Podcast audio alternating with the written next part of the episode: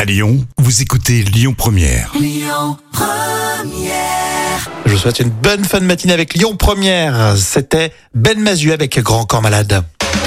Tout de suite, l'instant culture, c'est pour épater les collègues et c'est avec Professeur Jam. Ah, Salut. Bonjour Rémi.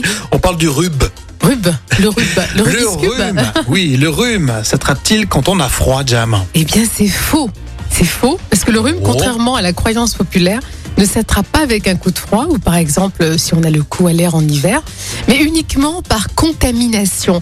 Donc euh, la toux, l'éternuement, les contacts avec la salive ou les sécrétions nasales. Euh, si le rhume est plus courant en hiver, c'est uniquement parce que les muqueuses du nez sont plus fragiles à cause de l'air sec.